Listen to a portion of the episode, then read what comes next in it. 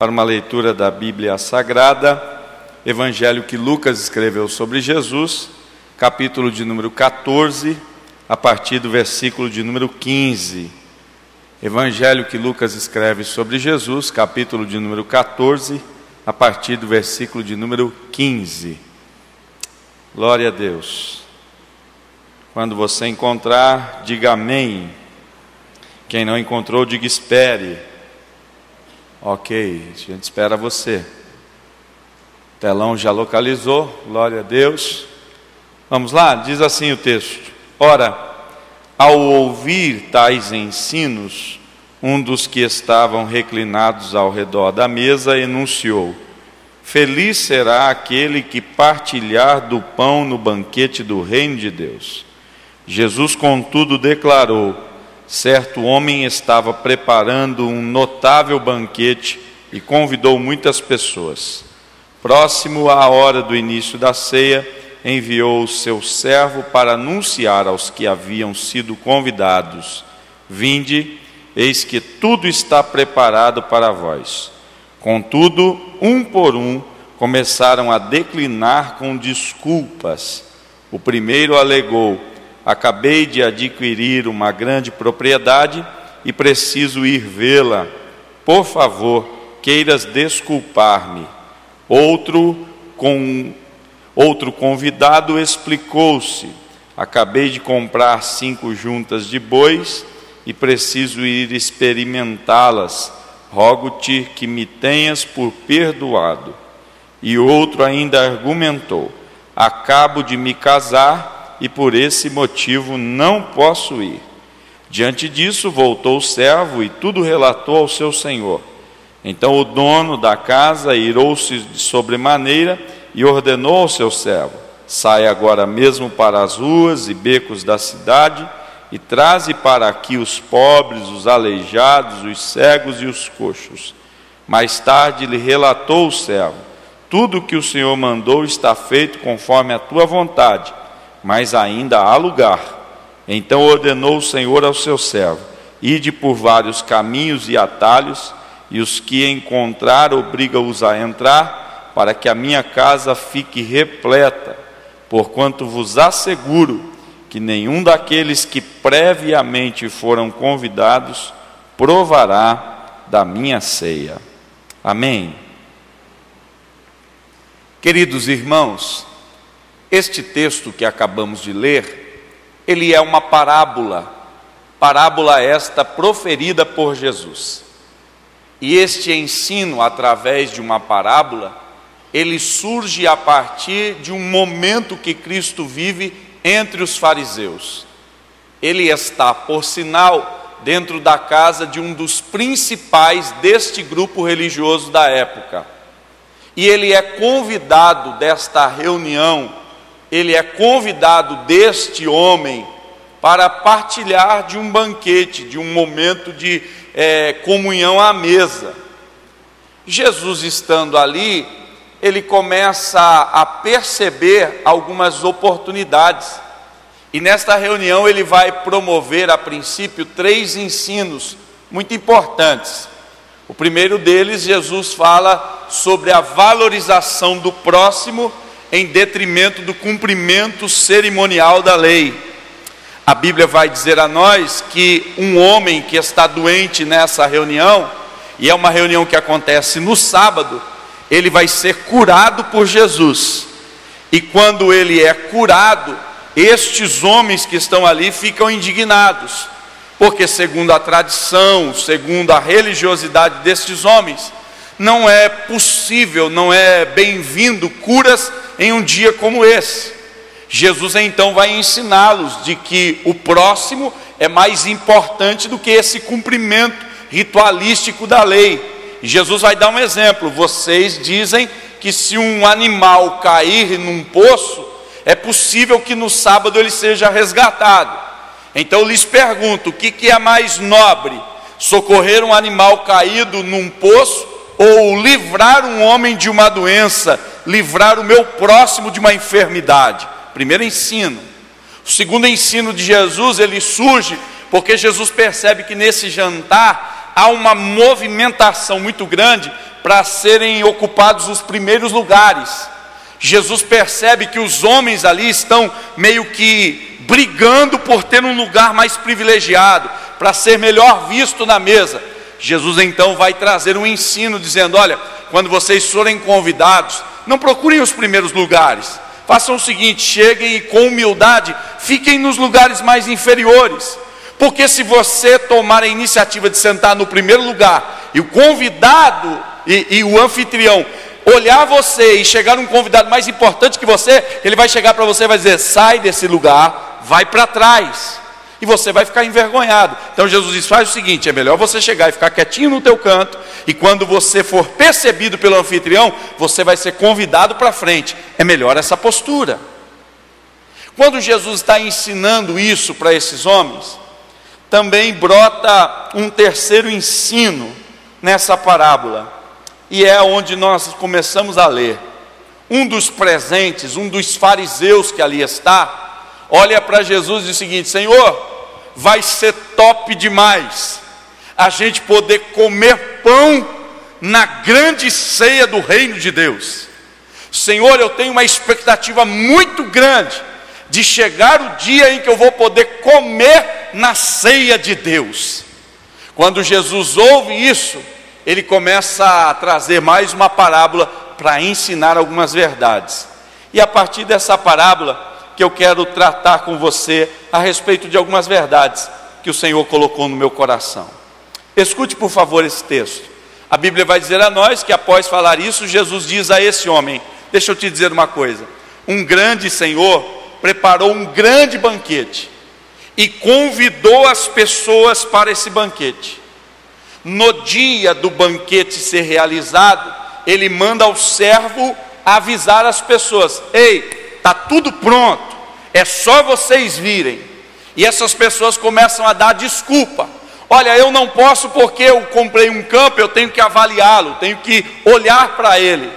O segundo diz: Olha, eu comprei cinco juntas de bois, preciso testá-la, não vou poder ir.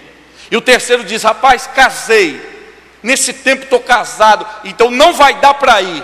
O servo volta, fala para o Senhor e o Senhor fica indignado. E qual é a atitude do Senhor indignado? Vai agora pela cidade, pelos becos e começa a trazer o coxo, o paralítico, o cego, é, quem torce para o Corinthians, traz toda essa raça que, que, que a cidade despreza, traz para cá. Glória a Deus. Deus está falando? Amém? Aleluia. Tem gente que já se incomodou. Fica tranquilo, o Senhor vai te libertar até o fim. O Senhor falou: traz esse povo para cá. E a gente vai encher a casa e vai ter jantar. Quando o servo faz isso, ele olha para o Senhor e diz: Senhor, a gente já trouxe quem o Senhor pediu, mas tem lugar na casa. Ele disse: sai de novo, porque eu quero que a minha casa se encha. Eu quero essa casa lotada para a grande ceia. E ele diz o seguinte: quem foi convidado primeiro não vai participar desse grande evento, mas quem agora está sendo convidado vai ser beneficiado por esse privilégio. Esse é o texto. E quais as verdades que esse texto traz ao meu coração? E a partir de agora eu quero que você me empreste a tua atenção para que Deus ministre o nosso coração. Quando Jesus verbaliza essa palavra, ele está fazendo uso de um contexto de vida particular àquele povo. Quando um grande senhor promovia um evento, ele antecipadamente avisava aos seus convidados que em tal data aconteceria o evento. Todavia, ele não informava a hora em que o evento iniciaria. Então o convite se dava basicamente em dois momentos. O primeiro, se avisa a data, se avisa o dia. O segundo momento é enviar um servo para dizer aos convidados que foram convidados previamente: a festa está pronta, você já pode ir. A Bíblia vai dizer a nós que este Senhor faz isso, convida pessoas e quando essas pessoas recebem o convite, eles não negam o convite. Quando eles recebem esse convite, eles não dizem que não poderão ir, pelo contrário, aceitam o convite. Só que neste intervalo de tempo, entre o convite feito e o dia da festa começar, estes homens tiveram a oportunidade de continuar vivendo e durante esta vida conquistar coisas.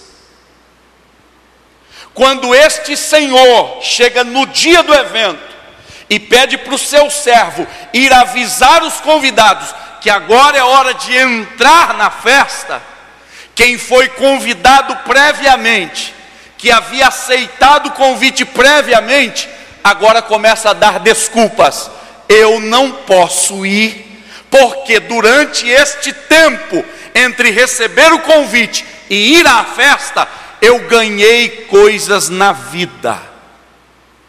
O primeiro ganhou um campo, o segundo ganhou cinco juntas de boi, e o terceiro ganhou um relacionamento conjugal. E por conta das coisas que ganharam, começaram a posicionar-se contrariamente ao convite daquele Senhor. Esse texto ele é para mim um alerta para nós hoje. Porque quando nós começamos a nossa caminhada de fé com o Senhor, nós recebemos dele esse convite. Eu tenho preparado para vocês uma grande festa, um grande banquete e esse dia vai chegar.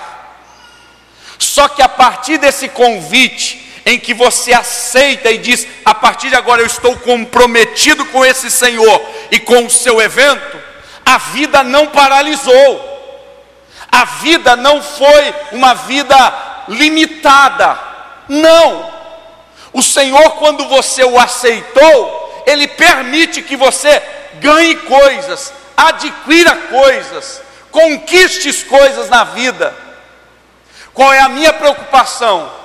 É que neste espaço de tempo, entre o convite e o dia da festa que chegará, a gente que conquistou coisas seja dominado por estas coisas que nós conquistamos. Escute uma coisa, por favor. Nós precisamos, a partir de hoje, entender que as coisas que nós conquistamos, elas estão, muitas vezes nesse tempo, sendo um impeditivo para o nosso relacionamento e para o nosso posicionamento para participar da grande ceia do Senhor. Quando eu olho para esse texto, eu começo a perceber algumas posturas que me preocupam. E qual é a primeira percepção que eu tenho? É que muitas vezes, quando nós conquistamos coisas, nós estamos perdendo a disponibilidade para o chamamento divino. Ou seja, nós estamos sendo dominados de tal forma pelas coisas que conquistamos na vida, que quando chegar o dia desse chamamento, talvez nós não estejamos mais disponíveis para o Senhor. E eu quero lhe propor hoje uma pergunta para a sua reflexão. Será que eu e você somos os mesmos?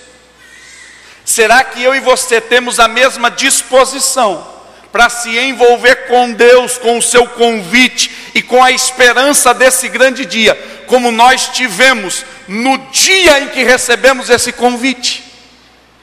Será que eu e você estamos nutrindo no coração a mesma expectativa por chegar esse grande dia da ceia do Senhor, como nutrimos no dia em que o Senhor nos fez esse convite? Eu quero transformar essa pergunta em algo muito simples para nós mas deve ser avaliado por mim e por você. Será que eu e você temos a mesma alegria de servir a Jesus hoje, como nós tivemos no dia em que Ele nos convidou para estar aqui?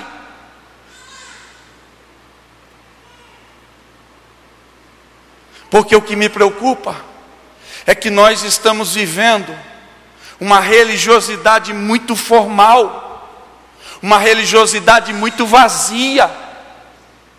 Eu percebo na minha vida que é possível a gente se acostumar com cultos, a gente se acostumar com o rótulo de crente, a gente se acostumar a vir à igreja, participar de departamentos e sair daqui como se nada mudasse na nossa vida.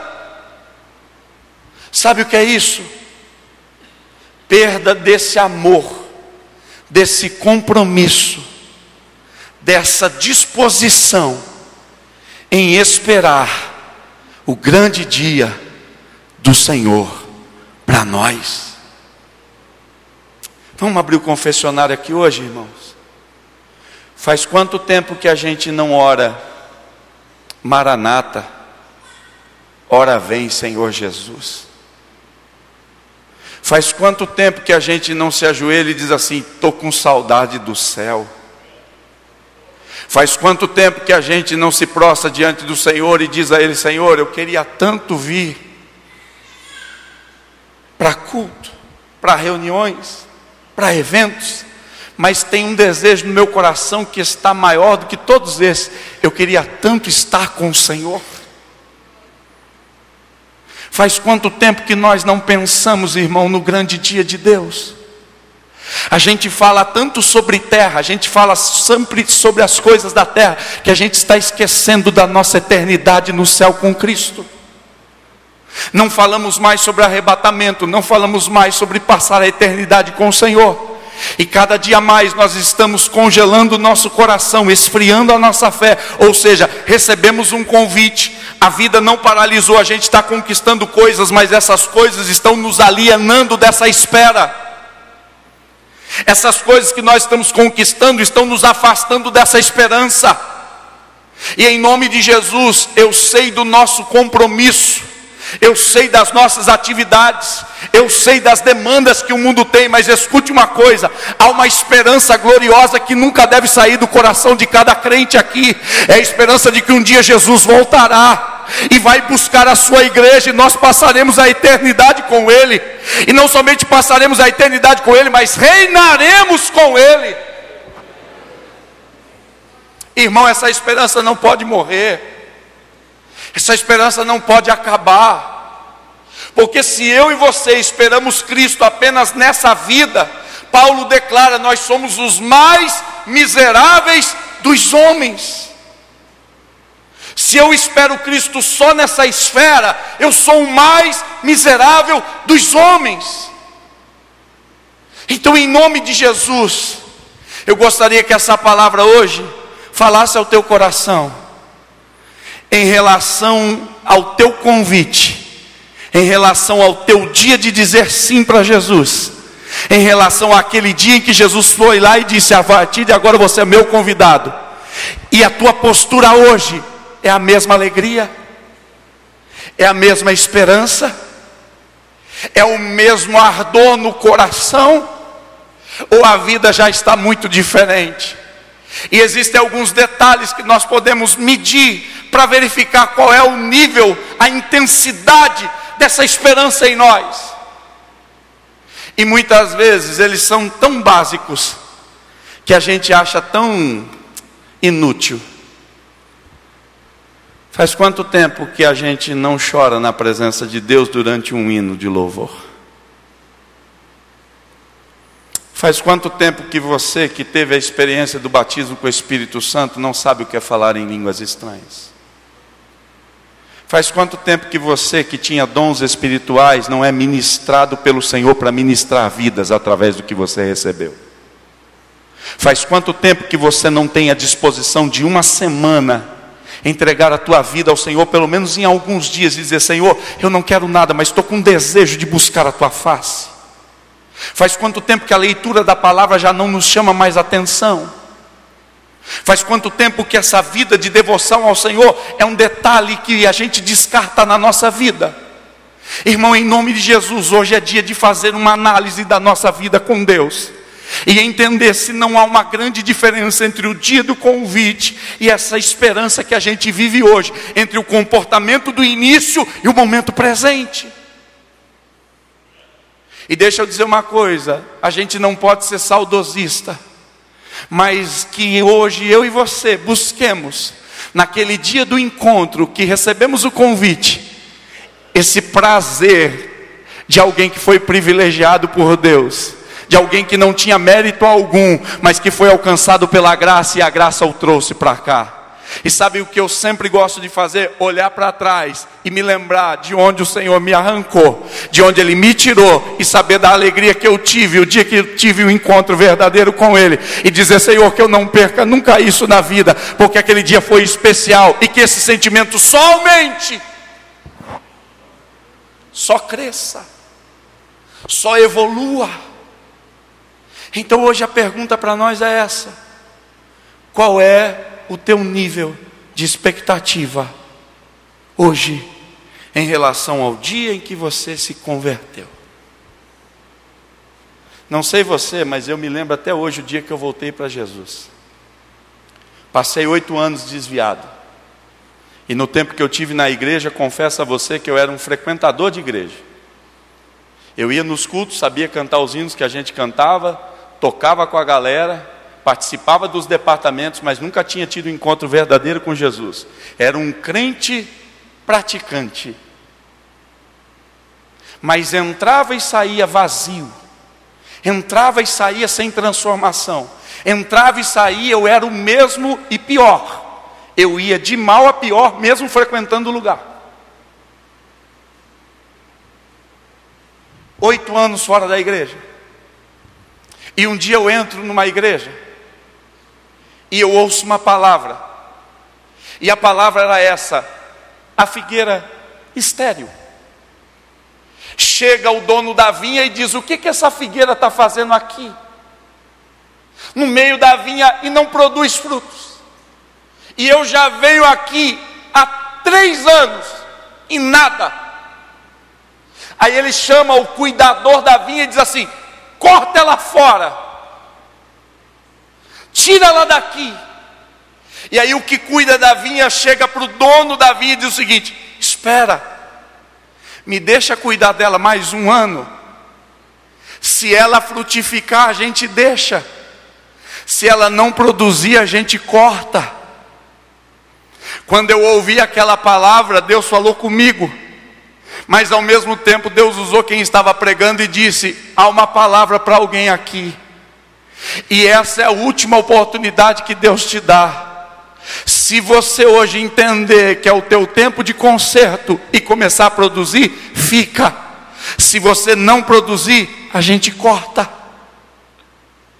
Naquele momento eu fiquei aguardando, eu falei: Deus vai ter hoje um apelo eu quero ir lá e aceitar Jesus de novo quero me reconciliar. Eu tinha isso no coração. Não houve apelo, não houve nenhum tipo de chamado à frente. Mas quando começou a oração, eu ajoelhei no meu lugar e disse: Deus, eu estou voltando hoje para a tua casa, porque eu sei que essa palavra é para mim e eu não quero ser cortado. Eu quero ter vida na tua presença a partir de agora. Irmão, que alegria, que prazer na alma que paz que começou a reinar dentro do meu ser. E a partir daquele dia nunca mais a vida foi a mesma. E o Senhor está dizendo a nós nessa noite: não perca essa chama do encontro.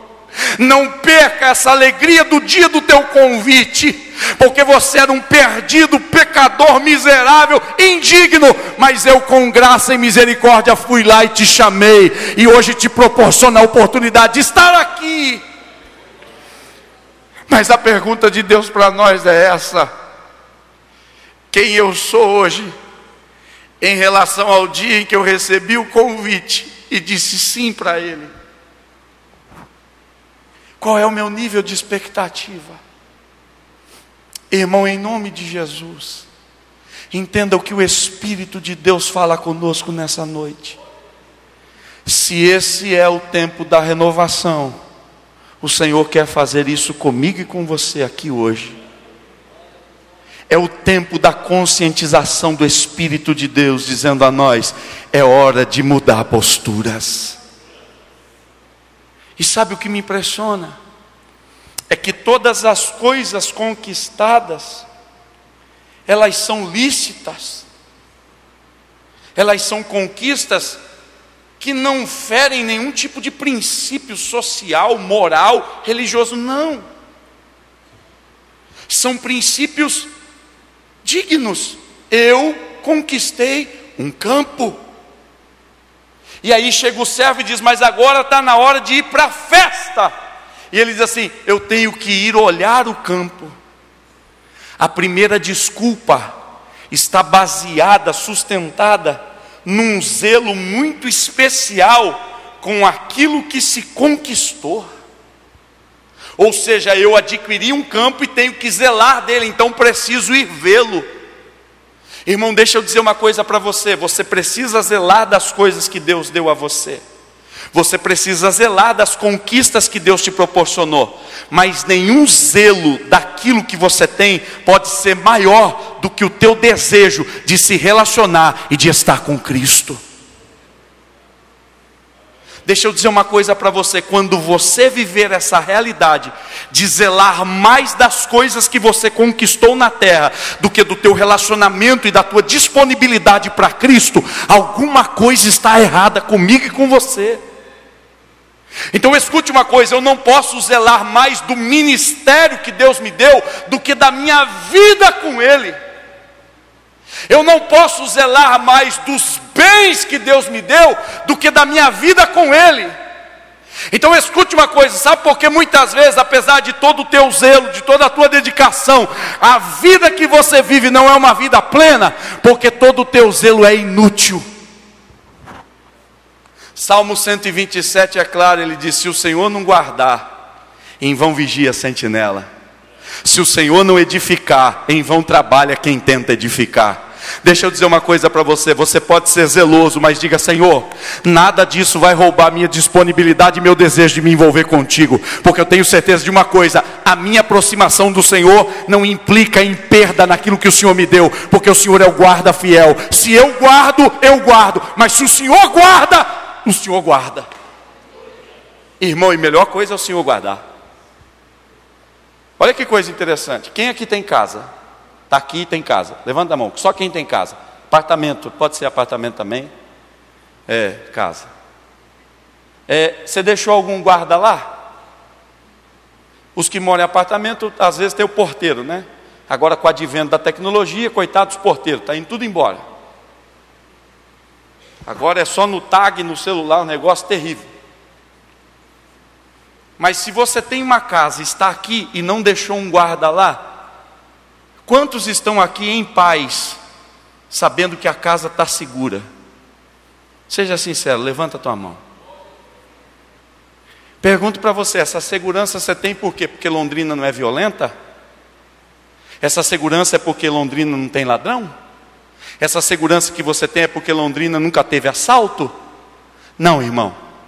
Essa é uma segurança que todo cristão verdadeiro tem. Ele sabe, o que o Senhor me deu, ele cuida. O que o Senhor me favoreceu, Ele é poderoso para gerenciar para mim.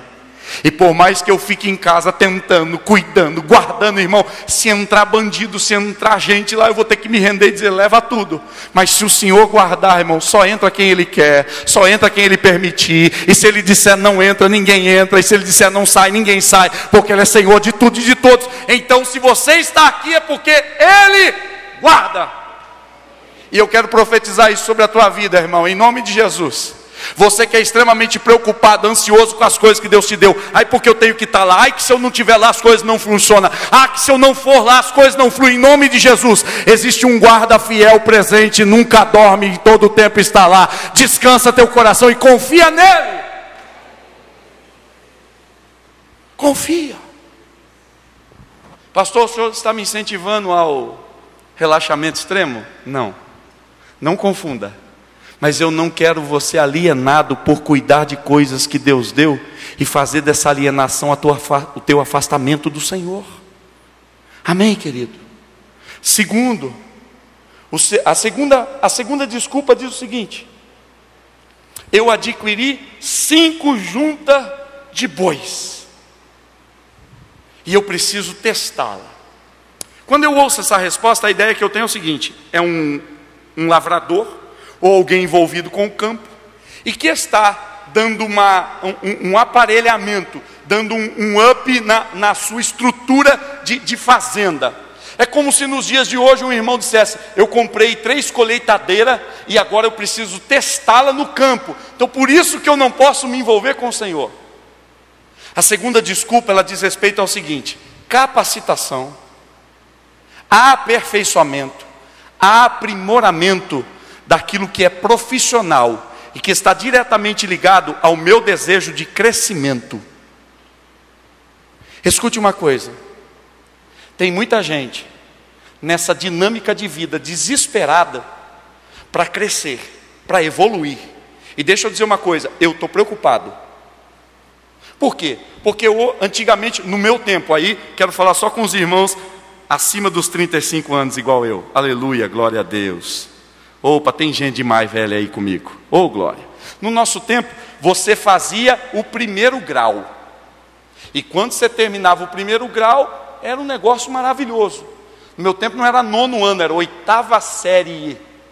Você terminava a oitava série, o pai já olhava e dizia: tá marmanjo, tem que trabalhar. Aí, com muito custo, a gente começou a fazer o, o, ensino médio, que no meu tempo era o colegial. Ou oh, quem é do tempo do colegial? Aleluia. Oh, glória a Deus. Você vai para o colegial. Aí quando você terminava o terceirão colegial, você dizia: "Meu Deus, agora, agora eu sou top demais". Primeiro porque teu pai e tua mãe dificilmente tinha quarta série. Você já tinha oitava e tinha terminado o terceiro ano. Você chegava em casa e se sentia o, o Einstein da casa. Eu sei mexer na calculadora. Eu, eu, sei o, o teorema de Pitágoras. Teu pai ficava olhando, meu Deus, que menino fantástico, menino terrível sabe de tudo. Só que daqui a pouco chegou um pessoal e disse: Olha, quem não tiver agora ensino técnico está morto. Irmão, eu rapidamente me matriculei no ensino profissionalizante, ensino técnico. Quando eu acabei o ensino técnico, eu falei: Agora eu estou transcendendo porque eu fiz profissionalizante, terceiro ano, ensino técnico, glória a Deus, aleluia. Aí eu cheguei na empresa, meu diretor me disse assim: se não fizer faculdade, daqui a algum tempo está fora do mercado. Falei, Senhor, que inimigo é esse? Eu lutei tanto, estudei tanto, quase 15 anos da vida ralando aí, e agora chego aqui e estou com, com risco. Aí eu vi o pessoal, tome-lhe faculdade. Agora você termina a tua faculdade, o pessoal já diz: qual é a pós que tu vai fazer?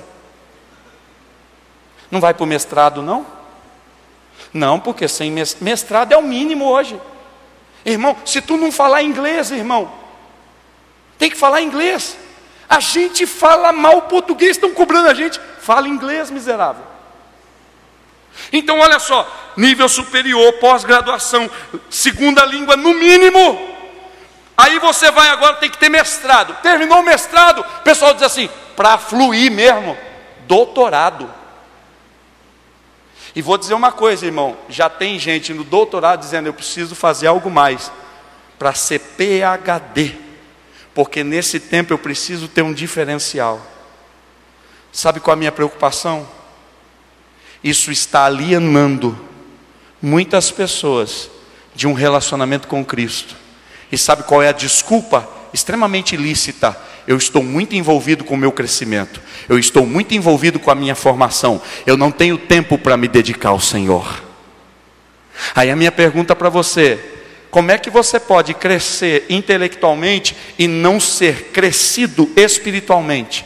Como é que você vai gerenciar uma evolução intelectual sem ter uma base espiritual para te sustentar? Sabe por que a gente está vendo, irmão, uma grande evasão da igreja, de muitas pessoas supostamente inteligentes demais, estudadas demais? Sabe por que tem muito ensino que está tirando gente da igreja e não colocando aqui dentro da igreja? Porque as pessoas estão crescendo intelectualmente e não têm uma experiência de vida com Cristo, não tem marcas espirituais na vida. Aí quando chega dentro de uma faculdade, qualquer questionamento derruba a tua fé, porque a tua fé não é vivencial, a tua fé é apenas intelectual. Você veio para o culto e você ouviu o pastor dizer que Jesus cura. Aí você chega na faculdade eles dizem mito. Aí você vem na igreja e ouve o pastor pregar assim: Jesus batiza com o Espírito Santo. Aí você vai para a faculdade e eles dizem: histeria. Comportamento de manada. Você vai para a faculdade e você diz assim: eu preciso ter vida santa. E eles dizem: isso aí é retrógrado, antiprogresso, cultura judaico-cristã que não vale nada. Mas aí eu pergunto para você: quem já teve uma experiência com Cristo, irmão? Ah, irmão, quem já foi curado por Jesus? Quem já viu Jesus curar, irmão? Quem já viu Jesus libertar, irmão? Pode falar o que quiser, eu já vivi isso na pele. Eu tenho marcas na pele, eu tenho marcas no corpo, eu tenho experiências que ninguém tira. Não é qualquer discurso que desconstrói, não é qualquer palavra que argumenta contra o que eu vivi. Eu vivi. Vai um conselho para você: estude muito, mas seja mais crente quanto mais você estuda. Busque aperfeiçoamento, cresça profissionalmente, dedique-se. Mas deixa eu te dizer uma coisa: seja um homem de oração, seja uma mulher de oração consagre, jejue e entenda uma coisa: a tua missão de vida não é se formar num curso superior, a tua missão de vida é manifestar o reino onde Deus plantou você. Então, na faculdade, você não é apenas um aluno, você é o reino de Deus manifesto lá dentro.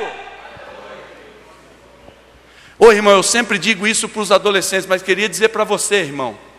A minha vontade é que você esteja um dia no banco da universidade, no banco do teu trabalho, estudando, e Deus permita um capeta nível hard entrar lá.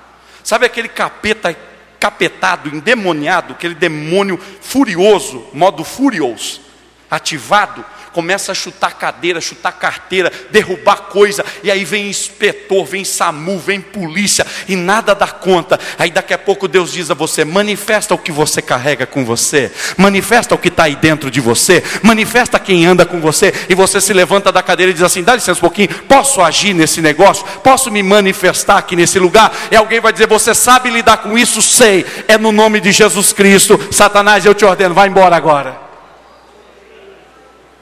Ô irmão, eu fico vendo essa cena. Um doutor dando aula para você, o capeta fazendo estrago, ninguém dá conta, você vai lá e diz assim: em nome de Jesus, vai. Eu fico vendo, irmão, você dentro de um hospital, fazendo uma visita para alguém e doutores do lado, e daqui a pouco você sente o mover de Deus dizendo: ora. E você põe a mão e o enfermo é curado. Ai, irmão, eu fico vendo Deus trazendo você para a casa dos teus vizinhos. E você entrando e dizendo: Deus me trouxe aqui, eu tenho algo para compartilhar. E Deus trazer uma palavra de revelação, uma palavra de conhecimento, uma palavra de sabedoria. E o reino de Deus começar a se manifestar. Ô irmão, em nome de Jesus, cresça, aperfeiçoe-se, mas não deixe que isso impeça você de viver essa experiência e ter essa disponibilidade para o Senhor e para o seu chamamento. Amém. Terceiro, a terceira desculpa é a seguinte: eu casei, e porque casei não posso ir. Irmão, casar é bom sim ou não? Oh, aleluia! Me assustei agora, irmão.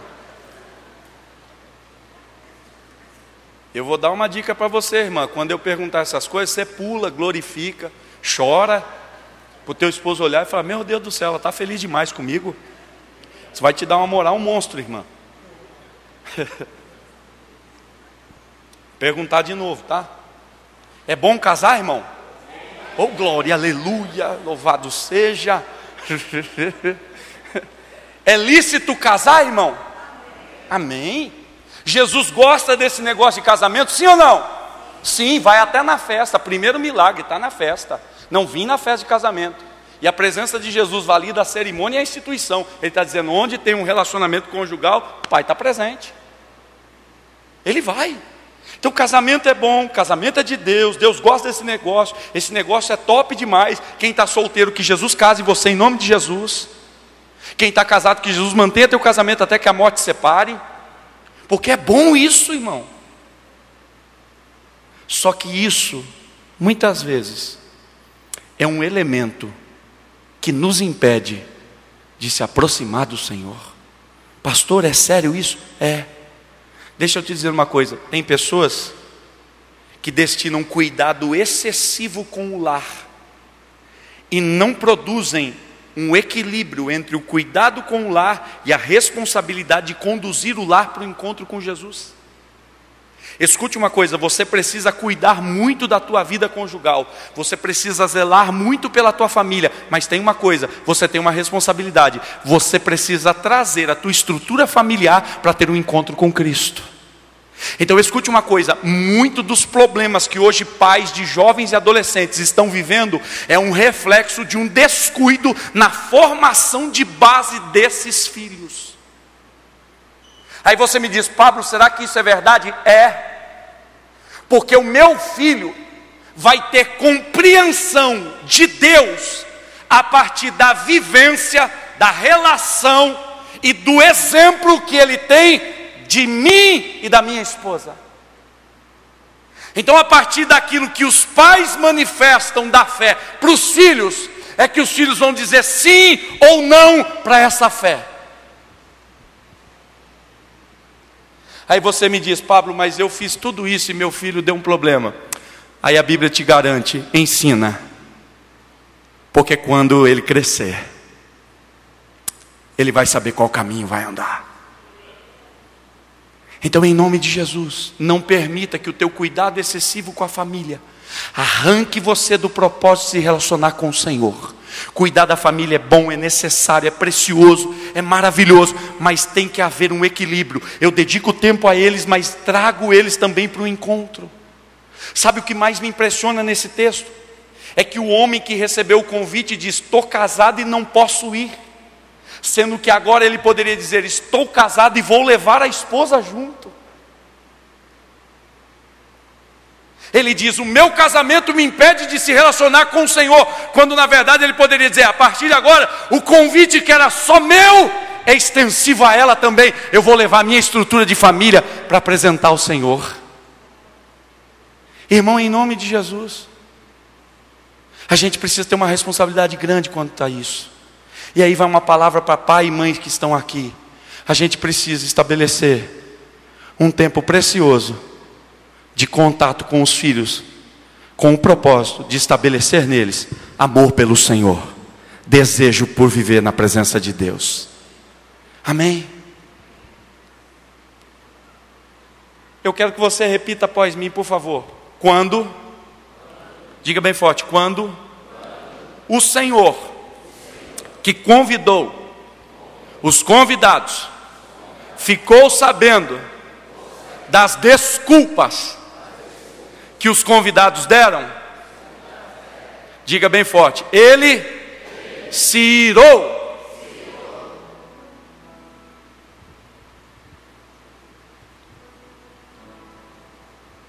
Sabe qual é o meu medo? De nós estarmos diante de um Deus irado.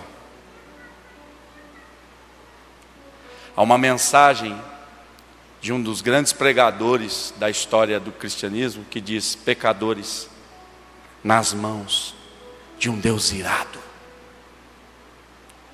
E as pessoas que ouviam essa palavra sentiam a agonia,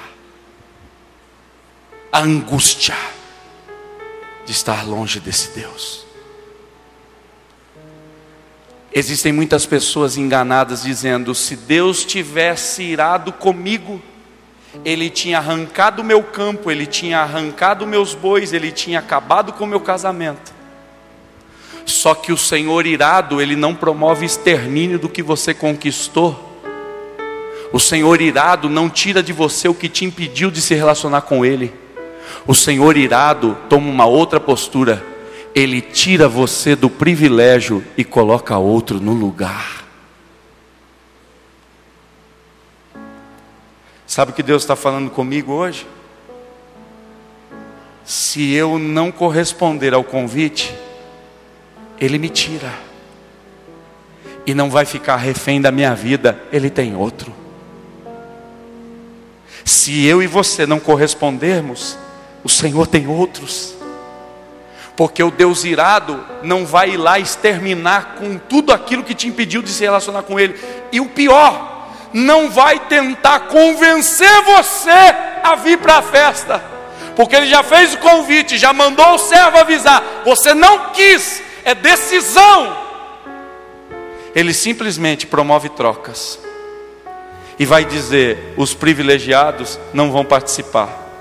Mas agora, quem nunca tinha sido alvo desse convite, vai chegar na festa, vai se assentar nas cadeiras e vai desfrutar do conforto da minha presença.